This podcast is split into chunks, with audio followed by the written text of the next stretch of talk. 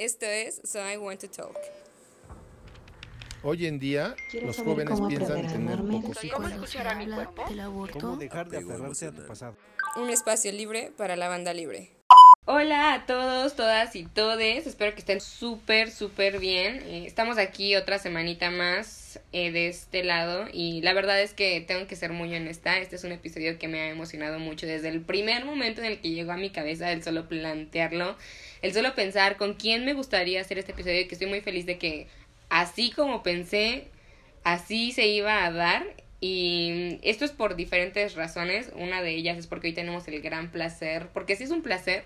Creo que tiene años, como dos años, o tal vez hasta tres, Sí, que no te veo, güey. Y por eso es un placer y andaba yo con la gran ansia de contar con la participación de nuestro gran invitado de- del día de hoy, eh, Joshua Bello, bebé. Todo un placer estar aquí. Ay, gracias, gracias. Verdaderamente sí es un placer que estés aquí también. Para que tengan un poco de contexto de mi relación con Joshua, hemos tenido una relación de, pues ya fácilmente unos siete años. Sí, desde 2000 desde 2014. imagínate. 2014, muy fuerte, muy fuerte. Y no pareciera tanto tiempo, la verdad. Eh, yo, yo veo a Joshua y siento que no han pasado seten- 70 años. han pasado 7 años. Eh, porque Joshua fue de mis primeras amistades en la prepa, en el CCH. Y bueno, pues quiero también contarles un poquito sobre su persona, contarles un poquito sobre por qué, por qué elegir a esta persona particularmente para tocar el tema tan sensible, porque es un tema bastante sensible que estaremos abordando el día de hoy. Y bueno, pues para que sepan un poquito sobre Joshua, eh, Joshua es estudiante de la Facultad de Ciencias de la UNAM y él está estudiando en la carrera de biología. Así es. Actualmente se encuentra realizando su tesis sobre determinación sexual por temperatura en las tortugas y su servicio social sobre bioética para las redes sociales, Así lo cual, es. ay, qué fuerte. Se o vienen sea, cosas muy buenas con Sí, también Josh estuvo en un voluntariado por parte de la ONG llamada Natura y Ecosistemas Mexicanos, que eh, le llevó a la selva lacandona por casi un mes, lo cual se me hace Fue una experiencia muy bonita, la verdad.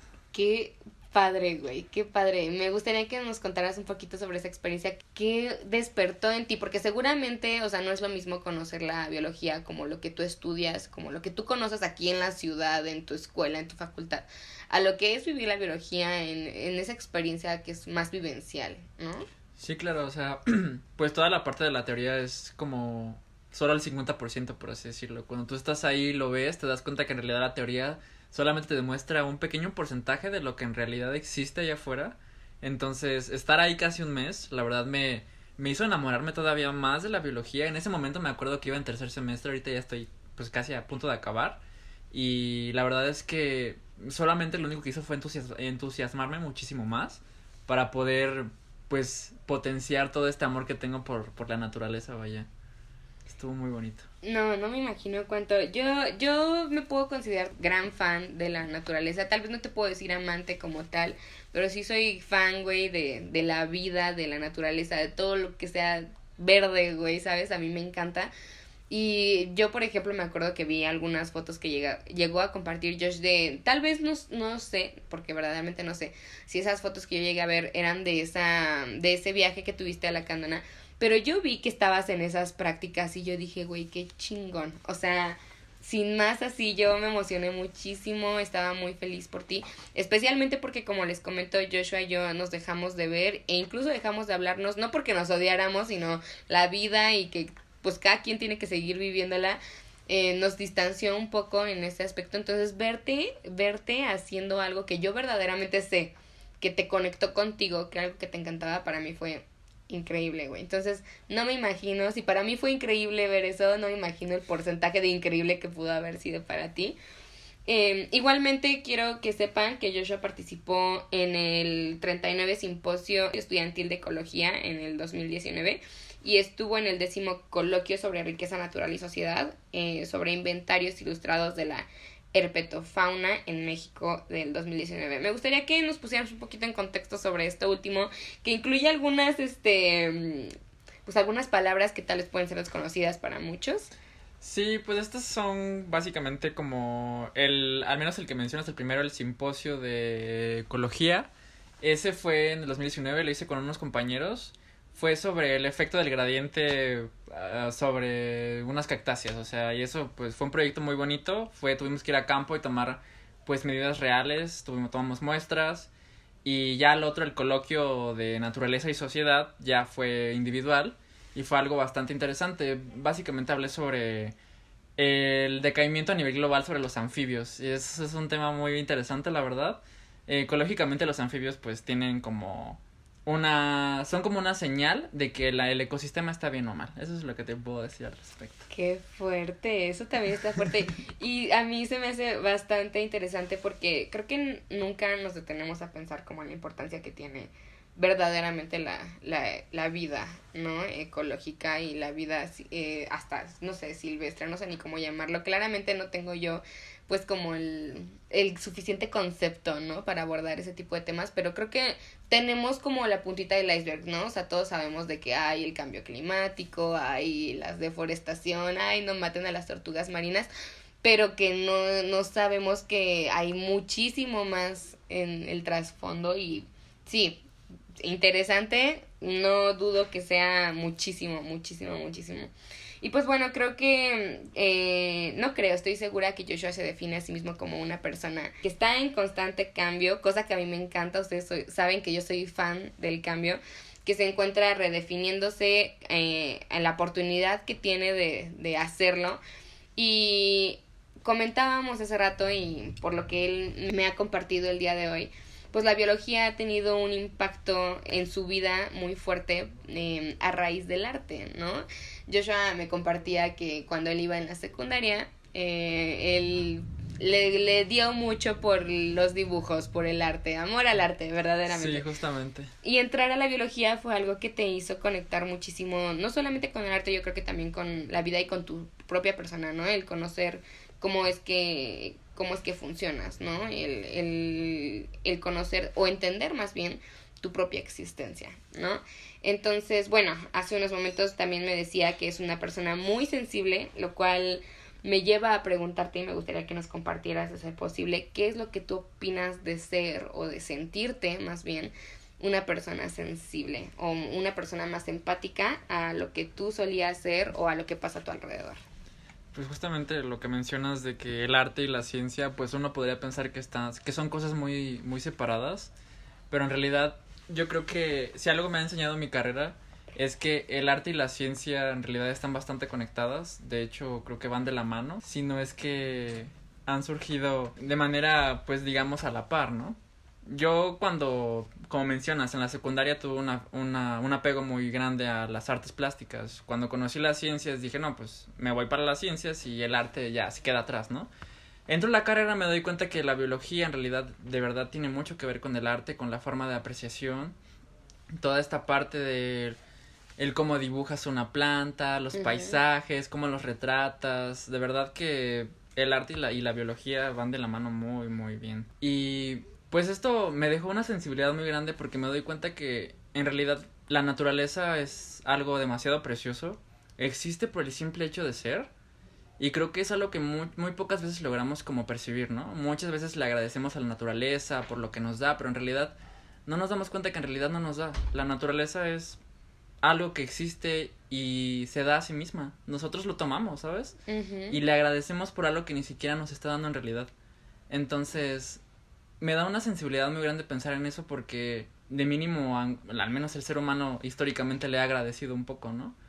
Y bueno, va además decir que a veces nos excedemos un poco en la forma en la que tomamos las cosas de la naturaleza, ¿no? No creo que sea a veces, yo creo que siempre hemos tomado esa ventaja, porque sí es una ventaja que tenemos sobre de ella, el, el ser, no sé, conscientes, ¿no? Que tenemos esa conciencia, o que pareciera ser que no la tenemos, sinceramente, eh, pero no sé cómo ponerlo en otras palabras, o sea, que somos seres que son capaces de tomar decisiones y que tenemos esa pues esa oportunidad de decidir sobre la naturaleza misma, ¿no? Que como banalmente cualquiera lo diría, nos ofrece y nos da tanto que como tú lo acabas de decir y nunca lo había visto de esa forma, ella se da a sí misma y nosotros tomamos esa ventaja, ¿no?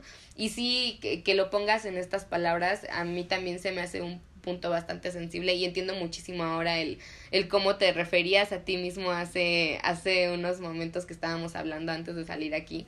Eh, pues que, que te hizo sensible, ¿no? Que te hizo sensible y que si bien son los seres humanos, somos seres sensibles en muchos aspectos, el conocer esa parte que comentas, yo creo que pues tiene un punto de quiebre muy cabrón en, en nuestro sentir. Y creo que sin pensarlo y accidentalmente el que hayas eh, tocado este punto con esas palabras, me va a dar la oportunidad de darle introducción o de abrir al tema que vamos a tocar el día de hoy que pues qué son las emociones, ¿no? Y, y qué son las emociones, ¿no? Este, creo que las emociones son, son reacciones que van a representar eh, pues la forma o la manera en la que nosotros percibimos cualquiera cosa, un objeto, una persona, un lugar, pero eh, no sé, me gustaría saber cuál es la percepción que tú tienes sobre las emociones, qué es lo que tú conoces, lo que tú sabes, lo que tú, pues sí, lo que tú sabes que son las emociones. Ok, te puedo hablar desde mi, desde mi experiencia. En realidad no tengo una definición del libro, pero te puedo decir que las emociones son una reacción natural ante un evento que nos provoca algo, ¿no? Algo de manera intrínseca. La verdad las emociones no las podemos controlar, entonces creo que desde ahí las emociones vienen siendo algo demasiado poderoso en el ser humano y me atrevo a decir que en otros animales también, pero ese será otro tema. Eh, en el ser humano tienen una, una este, reacción muy fuerte, ¿no? O sea, pueden ser emociones tan básicas como la felicidad, la tristeza, el miedo, el enojo. Que tenemos muy normalizadas, ¿no? Que sí, las tenemos bien así como sabemos que eso es una emoción, ¿no? Que en verdad emociones hay infinitas y creo que jamás vamos a terminar de conocer la cantidad de emociones que podemos llegar a tener como, como un solo ser y estoy completamente de acuerdo con lo que me acabas de comentar. Creo que yo tampoco podría dar una, una definición, como tú dices, este, del libro, ¿no? No hay algo que hayamos sacado de un diccionario o que como tal las emociones también son diferentes para cada quien y cada quien las percibe de diferente forma. Entonces, por mucho que haya un concepto o una definición más bien, una definición para lo que son las emociones, nadie nunca podría experimentarlas o vivirlas de la misma forma. Así ¿no? Y bueno, quisiera yo aquí hacer hincapié en un punto que se me hace bastante importante porque a mí, eh, la verdad, nunca me hubiera imaginado que, que es tan fácil eh, confundir estos eh, términos, estos conceptos que son las emociones, eh, los sentimientos e incluso los pensamientos. Y esto es algo que yo aprendí en terapia precisamente y no lo vine a aprender hasta hace apenas escasos dos años. Y digo escasos porque en verdad creo que es algo que deberían eh, enseñarnos desde que somos verdaderamente pequeños. O sea, creo que es más importante que las matemáticas mismas, que claro que son importantes en la vida, a pesar de que yo no sepa multiplicar o dividir, pero eh, el saber el saber diferenciar lo que yo siento de lo que pienso, de la emoción que emana de mi persona ante X circunstancia, es súper sumamente importante. O sea, creo que es, es razón también por la cual existen tantos problemas en el mundo mismo, ¿no? Y problemas que, que uno pensaría que, no sé, no se solucionarían hablando, se solucionarían si nosotros tuviéramos el control y el conocimiento sobre cómo manejar nuestras emociones, cómo manejar mis pensamientos y cómo manejar mis sentimientos. Entonces, bueno, como ya definimos un poquito lo que son las emociones, me gustaría eh, abrir un poco a lo que son los sentimientos. Bueno, pues los sentimientos son básicamente el resultado de una emoción, ¿no? Eh, algo que a mí mi, mi psicóloga me, me enseñó y tuvimos algunos, este, algunos ejercicios que, que gratamente compartí contigo, es el el pensar en alguna situación, ¿no? Por ejemplo, eh, no sé, mi papá terminó con mi mamá. ¿Qué es lo que pasa? O sea, hay que desmenuzar la situación que estamos viviendo para definir lo que estoy pensando, lo que estoy sintiendo y la emoción que me está provocando. Entonces, mi papá termina con mi papá. ¿Cómo me hace sentir eso? Me hace sentir alegre, me hace sentir tranquila, me hace sentir enojada. Y después qué pensamiento está generando, ¿no? Y es difícil, es difícil detectar lo que estoy sintiendo y diferenciarlo de lo que estoy pensando y de la emoción que está emanando, ¿no? Porque yo digo, me siento triste. ¿Y cuál es mi emoción entonces? ¿Mi emoción es tristeza? O sea, creo que la emoción va un poquito más engloba mucho, ¿no? Lo que estoy sintiendo. Y es bastante complicado, es bastante complicado. A mí me ha tomado muchos años y creo que al día de hoy no te puedo decir que lo tengo súper claro, pero sí, o sea, sí estoy segura de que el sentimiento es el resultado de nuestra emoción. Mi emoción es tristeza. ¿Cómo me siento? Me siento desalentada, me siento esperanzada, me siento mm, tranquila, me siento en shock. Eso es el sentir, ¿no? Y que confundimos mucho con nuestros, nuestras emociones. ¿verdad? Entonces, bueno, y de ahí ya vendrían pues los pensamientos, ¿no? O sea, el pensamiento va a ser el resultado de la emoción que generó nuestros sentimientos o de los sentimientos que generaron nuestra emoción y pues es verdaderamente un, llamémoslo, fenómeno eh, de naturaleza psicológica que va a ser racional o irracional que eso es un punto que no puedo tocar ahorita porque verdaderamente no terminaríamos de hablar nunca, pero es muy importante que tengamos en cuenta que están nuestros pensamientos racionales y nuestros pensamientos irracionales que interfieren mucho pues en el cómo vamos a terminar actuando, ¿no?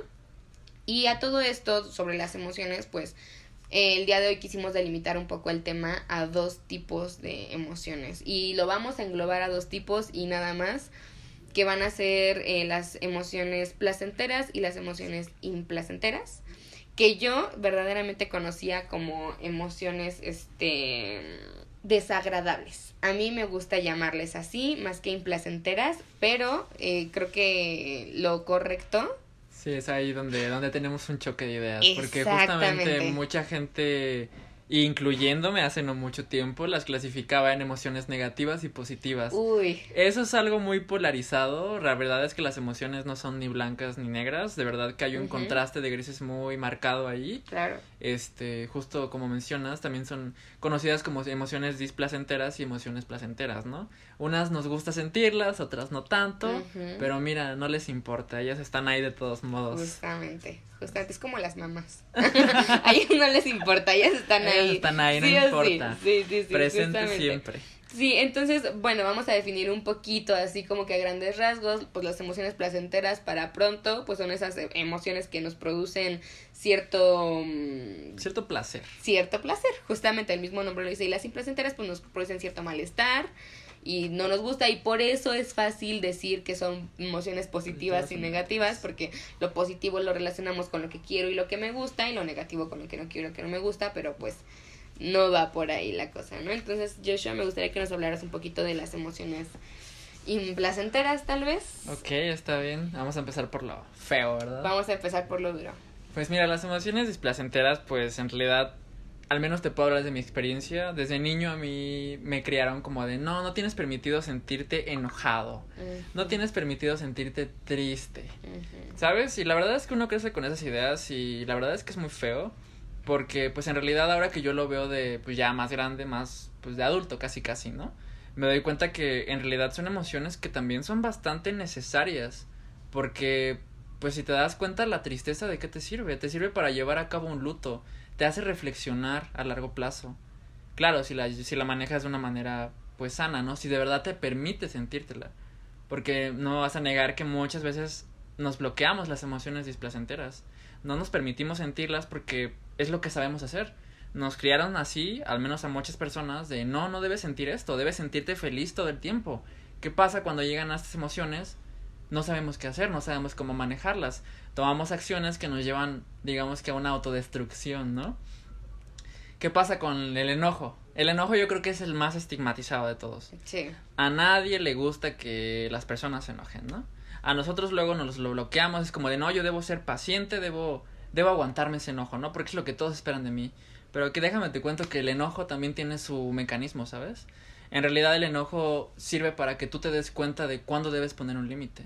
El enojo viene de la naturaleza de, ¿sabes? Alguien está traspasando mi espacio, alguien me está haciendo sentir invadido. Entonces yo me siento molesto porque es mi mecanismo de defensa para decirte, ¿sabes qué? Hasta aquí. Y mucha gente no lo ve así, mucha gente ve el enojo como algo malo, como algo de, no, es que ve, es una persona mala porque se enoja. Cuando en realidad el enojo te está dando una señal de que alguien está traspasando los límites que tú tienes marcados. Eh, está el enojo, la tristeza, ¿qué otro me falta? Este... Que hay muchas habidas y por haber, pero me gustaría tocar un poco, eh, irnos a este lado que podría ser como el contraste de la alegría, ¿no? O sea, tú estás marcando ahorita un, un pues sí, un punto bastante importante sobre El, el enojo, que es algo que conocemos como muy común, que tú mismo acabas de mencionar, es algo que tenemos muy estigmatizado y, y lo vemos como algo malo, ¿no? Que lo vemos como algo malo.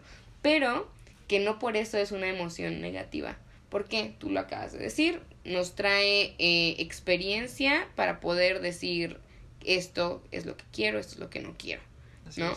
Y en su contraparte, por así llamarlo, porque si de alguna forma queremos decir esto es el positivo de este, tenemos la alegría, ¿no? Que podríamos decir, ay, la alegría siempre va a ser algo que nos va a traer cosas buenas y nos va a traer abundancia y felicidad, pero que no tiene por qué ser así, ¿no?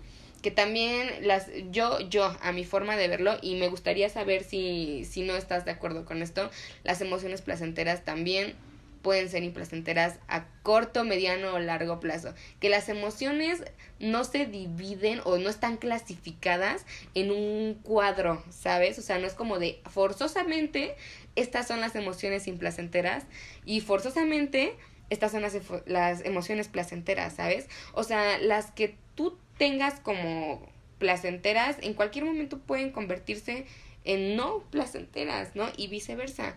Y está bien y no tenemos por qué pues querer frenar ese proceso de que así sea. Y, y no sé, o sea, me noté ahorita como en, en la forma en la que reaccionaste a lo que acabo de decir, en que probablemente hay algo de lo que dije que sea, que sea cierto y me gustaría saber qué es. Sí, claro, o sea, todo lo que mencionas es totalmente cierto, es lo que te digo, no es como que sea blanco o negro. Ajá. En realidad también la felicidad puede llegar a ser, digamos, de una manera pues sí puede provocar cierta, cierta falta de placer, ¿no? Cierta negatividad, si así lo quieres ver, que no me gusta esa palabra. Pero eso, eso va de la mano con otra cosa. ¿Qué tanto te permites tú expresar tus emociones?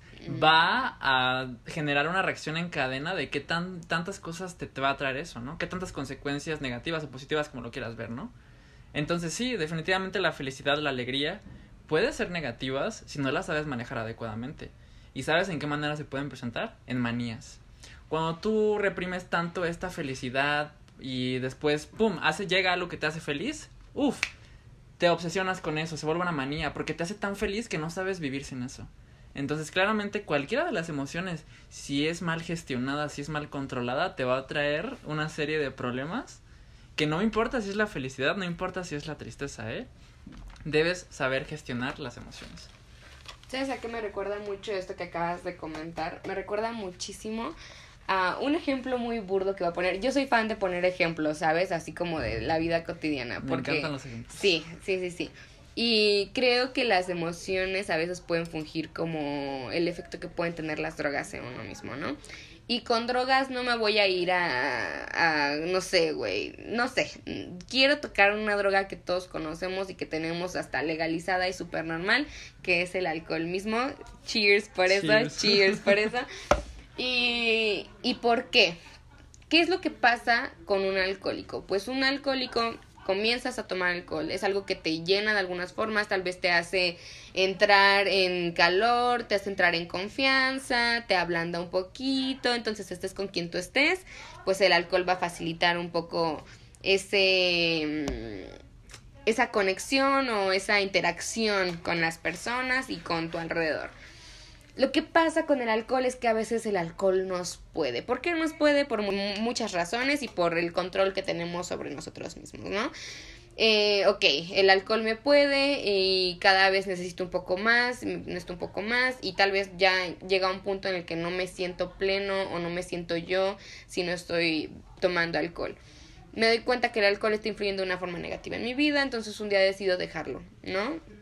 Lo dejo, Sé que soy alcohólico, ¿por qué? Porque al momento en el que a mí me dan una gotita de esto que yo conozco como felicidad, yo quiero más de esa felicidad porque no encuentro la forma de sentirme feliz sin ello, ¿sabes?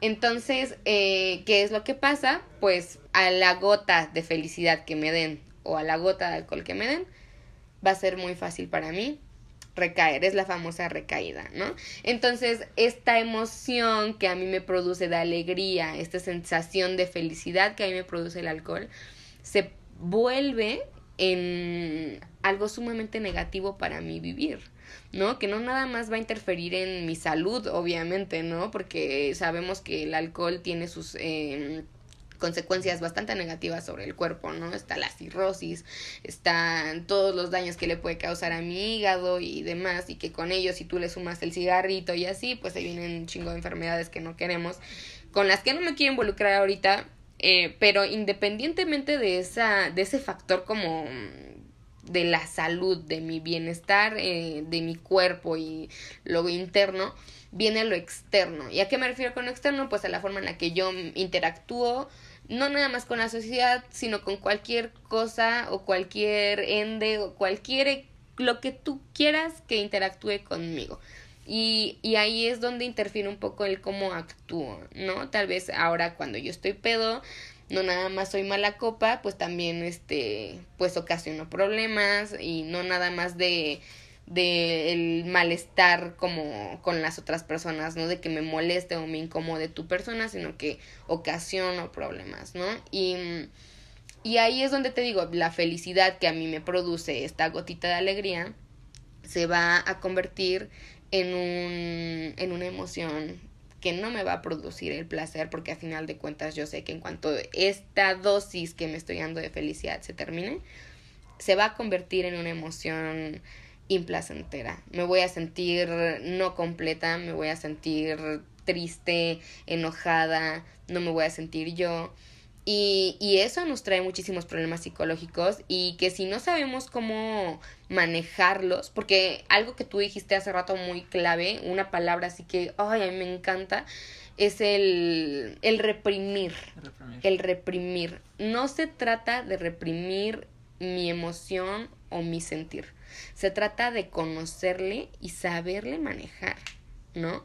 Porque, o sea, eh, es lo que es lo que comentabas, ¿no? O sea, es muy fácil reprimir mi alegría y a la primera pinche gota de felicidad que tengo, pues mi alegría explota y va a salir de todas las formas posibles, ¿no? O sea, busca la pinche salida. Entonces, no se trata de reprimirlo, porque sabemos que en cualquier momento que salga puede salir mal, ¿no? Puede salir mal. Entonces, eh, y, y, y, poniéndolo en este ejemplo que estoy dando sobre el alcohol, es el, el, caso de una sobredosis, por ejemplo, ¿no? Que he estado tanto tiempo reprimiendo el no acercarme a esa gotita de felicidad que me produce, que en el momento en el que yo sienta la necesidad, voy a ahogarme en ello, ¿no?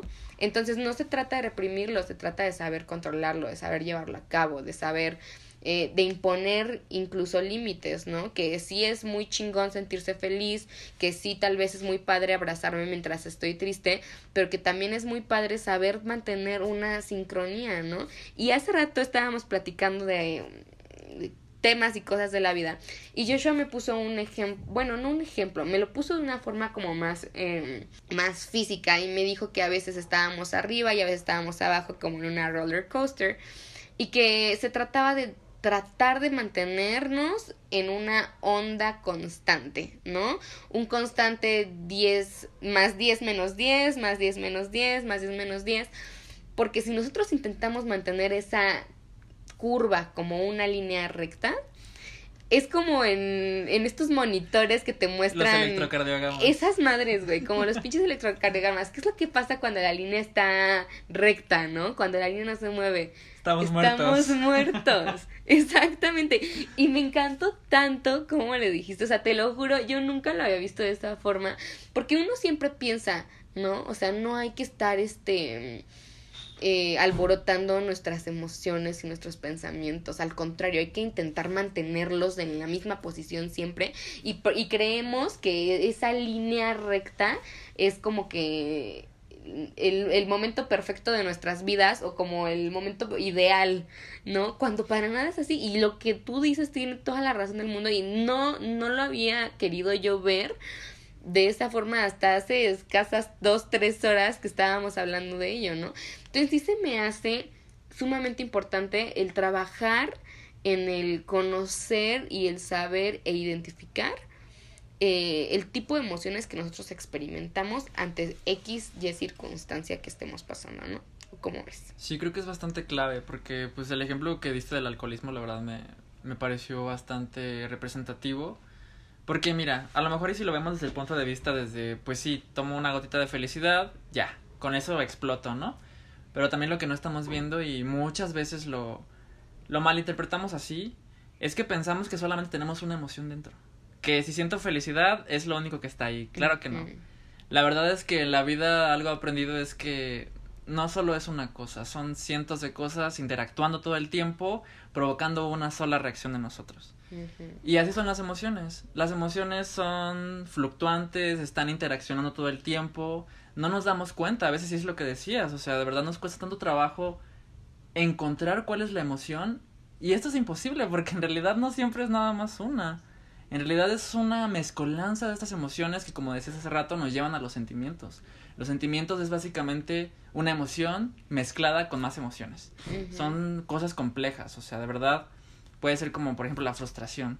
¿La frustración de dónde viene? Pues a lo mejor viene del miedo, ¿no? El enojo, la tristeza, pueden ser las combinaciones de esto. Entonces yo siento que va mucho al caso lo que mencionas del alcoholismo puede que tengamos cosas reprimidas, esa palabra me gusta también, reprimidas. Tenemos cosas reprimidas que en realidad no estamos viendo y que estamos expresando de la manera menos adecuada con acciones que pueden afectarnos a nosotros y a las personas que nos rodean. Porque es ahí muchas veces cuando nos empezamos a percatar de que algo no está bien con nosotros, ¿no? Sí. Cuando las emociones nos llevan a sentimientos y los sentimientos nos llevan a pensamientos, como decías, pero los pensamientos se convierten en acciones sí. que afectan a nosotros, que nos afectan a nosotros y a nuestro alrededor. Es ahí cuando nosotros debemos empezar a cuestionarnos y escuchar a los demás también de oye, la verdad es que algo está pasando, ¿no? ¿Qué te está pasando? Muchas veces nos hacen esa pregunta, ¿estás bien? ¿Cómo estás? Este, ¿cómo estás? Y la neta es que a veces uno pasa por tanto que no sabe ni qué responder, ¿eh? Porque la verdad es que sí, la verdad no es una cosa, son un chingo de cosas. Y pues yo veo bastante pertinente mencionar que la verdad es que sí deberíamos todos tomarnos un momento, de verdad, unos cinco minutos, aunque sea cuando estamos pasando por algo y decir, no sé, Joshua, ¿qué te está pasando? Eh, ¿Qué es lo que te hace sentir así? A lo mejor y obviamente no va a ser fácil darte cuenta. Claro. Y es pertinente mencionar también que nunca va de más pedir ayuda, ¿eh? Nunca va de más pedir ayuda. Mencionabas tú lo de la terapia. Yo también sé aceptar cuando no puedo con yo solito. También he estado tomando terapia y he de decirte que me ha ayudado bastante a ubicar estas emociones que muchas veces yo las veo y para mí las emociones son como varios hilos, ¿sabes? La felicidad es un hilo, la tristeza es otro hilo, el miedo es otro hilo, el enojo es otro hilo. Están tan mezclados entre ellos, tan amarrados y enredados casi casi, que pues ponerte a desmenuzarlo es una tarea que puede llevarte meses. Y la verdad es que es algo que no es fácil, no es algo que, que sea rápido tampoco, pero te puedo apostar que vale la pena. Completamente. Y justo ahorita eh, estoy a punto de decir algo de lo que yo sé que si mi psicóloga me está escuchando se va a sentir muy orgullosa. Que fue uno de los puntos que tocamos en alguna de mis sesiones en terapia. Sobre que todos, absolutamente todos los seres humanos necesitan una pizca de terapia al menos una vez en su vida. Y no es que estés mal, no significa, no, no, o sea, ir a terapia no es ir a terapia en el punto de quiebre donde tú te encuentras más abajo de lo que tú pensaste que podías estar.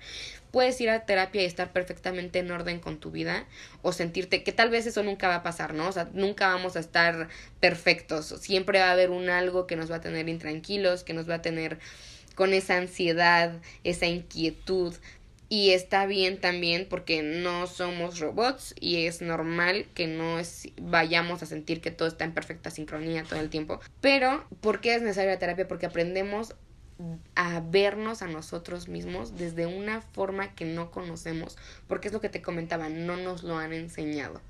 Y venimos a aprenderlo a base de madrazos, güey, que te da la vida, que te dan tus, tus experiencias, que tú mismo te provocas por las acciones que tomas porque no sabes, ¿no? Y a mí mi mamá y mi papá, por ejemplo, todavía me decían, ay, es que la experiencia te lo da todo y tú no sabes, es que estás chiquita. Pues sí, güey, Claro que estoy chiquita y claro que no sé, pero ¿sabes por qué no sé? Porque nadie se ha preocupado por decir, quiero que tú sepas lo que es un vergazo, güey, cuando seas adulto. Y no hablo de un vergazo físico, güey. La vida te da madrazos y te los da durísimos y no sabes en qué pinche momento te llegan y no sabes qué hacer con ellos, güey.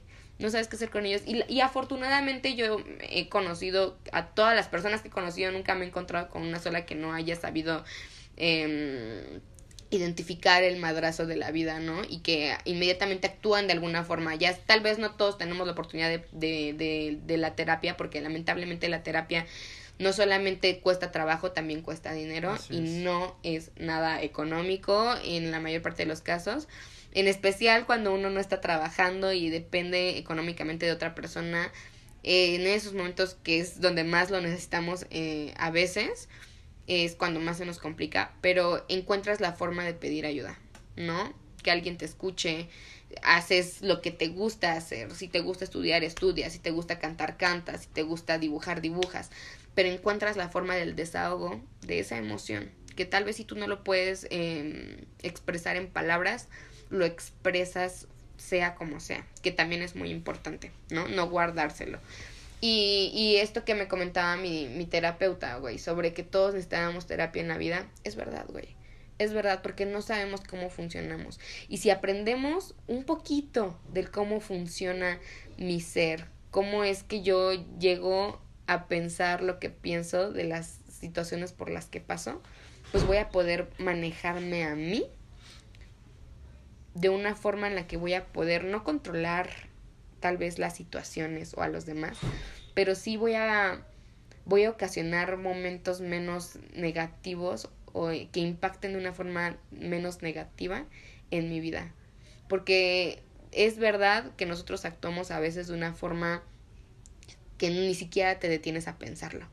¿No? Hay cosas que haces como el levantarte de tu cama que no lo piensas dos veces. El piloto automático. Exactamente, ¿no, güey? Y por ejemplo, a mí me pasa todas las mañanas que suena mi alarma y digo, tengo de dos sopas, me levanto ahorita y me preparo para tomar mi clase o me duermo y no la tomo. Y es una, y es una decisión que tomo sin pensar, verdaderamente, porque la tomo al segundo que despierto, que estoy al 0% de mi capacidad, güey, ¿no?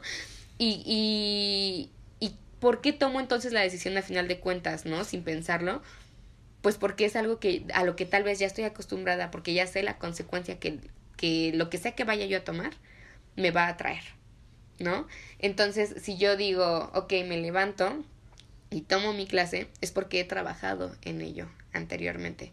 Y si por la misma razón digo no me levanto y no tomo mi clase es porque ya lo he trabajado así anteriormente. Me he enseñado de alguna forma e, y en mi inconsciente se ha sembrado la reacción a esa acción. Por eso actúo en piloto automático, como tú lo mencionas, ¿no?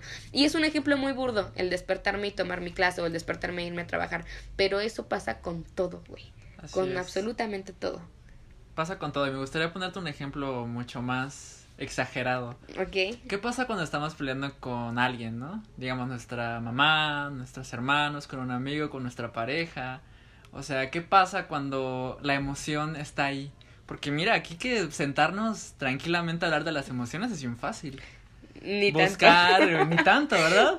Pero buscar en un libro como de, ah, mira, aquí dice que debo hacer esto cuando siento el enojo pues déjame decirte algo, la verdad es que cuando estamos en la situación, y eso es algo, algo que me ha costado mucho trabajo aprender en terapia y me gustaría decirlo aquí, que sí, podemos hablarlo, podemos reflexionarlo, pero cuando llega el momento de de verdad enfrentar a la emoción, sentirla, dejar que te corra por todo el cuerpo, que te corroa, es ahí donde está difícil. Porque si tú no tienes trabajado todo esto, como tú mencionas, tú ya trabajaste lo de despertar y tomar tus clases, que a lo mejor para otra persona es ser como, ay, ¿eso qué? Pero para ti tú sabes lo que te cuesta, tú sabes lo que te conlleva y sabes el tiempo que te ha costado, el esfuerzo. Es lo mismo. Cuando tú estás en una situación en la que la emoción te está tota-, dominando totalmente, es ahí cuando de verdad te pones a prueba y dices, ok, la aprendes a reconocer, la sientes, dices, ok, estoy enojado. Lo que debes hacer, lo que yo he hecho y me ha servido es aceptarlo. Pues sí. Así es, face it. Estoy enojado y la que soporte. y ni modo. y ni modo. estoy enojado y así es. Digo, tampoco es como que te vayas a poner a mentar madres y a aventar golpes, ¿verdad? Pero aceptarlo uno mismo es un primer, un muy buen primer paso para poder luego gestionarla. Porque ahí sí permíteme, Pau. Pero no estoy de acuerdo en que digas algo. Dijiste la palabra controlar. A mí no me gusta la palabra controlar, ¿sabes por qué? Porque si algo aprendido es que no puedes controlar tus emociones. Puedes gestionarlas. Decides cómo las, digamos, cómo las dispersas, a dónde las llevas. Pero controlarlas no. Mm, yo la verdad he tenido esa experiencia y no se pueden controlar las emociones. A lo mejor y sí puedes, pero no te va a llevar a ningún lado bueno. Gestionarlas es la palabra que me gusta. Es mi palabra favorita después de reprimir. Gestionarlas. me encanta tener esas palabras favoritas, sí. Entonces, justo. Y también pasa lo mismo con el miedo. ¿Qué pasa cuando el miedo nos, nos, nos invade, no? Nos quedamos pasmados. Pero cuando aceptas que tienes miedo y que de todos modos lo quieres hacer, lo haces. Y llevas una acción, te das cuenta cuando menos lo piensas que ya lo lograste. Igual, o sea, eso con las emociones displacenteras, ¿no? Pero con la felicidad también a veces cuesta trabajo aceptar que uno está feliz. Sí. A mí me pasa. Me está pasando. Me está pasando. Me está pasando. Exacto. O sea, a veces es como de, no te la crees tampoco. Dices, no, pues, ¿cómo crees que yo voy a tener el derecho a sentirme feliz? No, pues déjame decirte que claro que lo tienes. O sea, de verdad lo sientes, está ahí, dure lo que dure, porque a veces, la verdad, desgraciadamente las emociones placenteras no siempre duran tanto como quisiéramos. Pero solamente eso nos hace pensar en que debemos aprovecharlas cuando las tengamos. Ay, qué hermoso. Y justo las emociones displacenteras a veces duran más de lo que quisiéramos, ¿no? Pero por ahí alguna vez vi en un post de Facebook de que, pues sí, las emociones son como, como visitantes, ¿no? Que llegan a nosotros y muchas veces no queremos que pasen, ¿verdad? Otros se van mucho antes, como la felicidad, otros se quedan mucho más tiempo, como la tristeza, el miedo, el enojo. Pero pues mira, ¿qué decirte? Son invitados que no podemos controlar, o sea, entran a nosotros y ni modo. Y mira, es mejor dejarlos entrar a, a, hacer, a, pues sí, digamos que ponernos a la fuerza, van a terminar pasando. Y nosotros cansados. Entonces, la verdad es que... Es verdad. He de decirte que si algo he aprendido en estos meses de terapia, es que sí, definitivamente me ha aprendido a sentir enojado, lo acepto. Me ha aprendido a sentir triste también, se siente feo, pero sí. Y te voy a decir que hasta el miedo también, fíjate. He de decirte que evolutivamente hablando, el miedo está implícito en casi todos los animales. ¿Sabes por qué? Porque el miedo es una manera de decir, no sabes qué, huye de aquí. Claramente en el ser humano es un poco diferente, ¿no? Huir no siempre es la respuesta. Pero el miedo es básicamente esta sensación de que no tengo las herramientas necesarias para afrontar algo. Entonces, Mira, déjame decirte que a veces no las tenemos, pero si lo queremos hacer, a lo mejor nos vamos a equivocar, pero mira, es aceptar el miedo. No se trata de quedarte pasmado y no hacer nada. Creo que es uno de los mensajes principales de esto es, deja sentirte la emoción, deja sentirlo y ya. Déjala hacer. Déjala hacer. Sí, sí, y, y es algo que a mí me encanta y es, como, como siempre lo digo, es abrazar, incluso si es posible esa emoción. Tal vez abrazar es una forma un poco exagerada o fuerte de decirlo porque para mí es muy fácil decir abraza tu sentir, abraza tu tristeza, abraza tu alegría, pero pues es verdaderamente difícil, ¿no? Y así como, lamentablemente, así como todo, todo, toda emoción placentera, como tú lo acabas de decir, dura poco, pues creo que es el momento perfecto para, eh, pues, empezar a despedirnos el día de hoy porque eh, verdaderamente el tiempo vuela, bajita la mano, una también se cansa. Entonces, eh, creo que no me gustaría dejar este episodio en el día de hoy.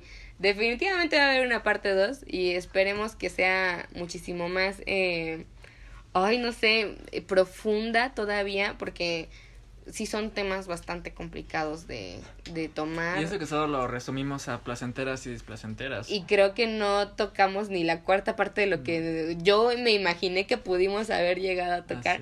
Pero sin embargo me siento muy satisfecha, estoy completamente feliz y muy agradecida, güey, con que estés aquí. Y pues nada, eh, me gustaría que nos dejaras eh, tus redes sociales para que pues ahí cualquier pedo te corramos contigo. Así que, ¿cómo te podemos encontrar en Instagram? Ah, pues en Instagram estoy como Joshua con doble A punto bello, con B L. Ay, ay, ay. Sí, pues ya saben, cualquier duda, comentario, aclaración que quieran regalarnos, nos pueden encontrar a nosotros también en nuestro Instagram como arroba so.iwant.totalk. De cualquier forma voy a dejarles ambos usernames en nuestra descripción. Eh, tanto en Instagram como aquí en Spotify, Apple y Google Podcast. Así que son bienvenidos todos sus comentarios y esperen muy pronto esa segunda parte, parte. Verdaderamente. Muchas gracias por estar aquí en tu casa porque verdaderamente se sabe que esta es tu casa. Y pues les mandamos muchos besos allá donde quiera que nos estén topando. Un besote, muchísimas gracias por invitarme, Pau. No hay de qué bebesillo. Un besito. Un beso. Ah. Adiós.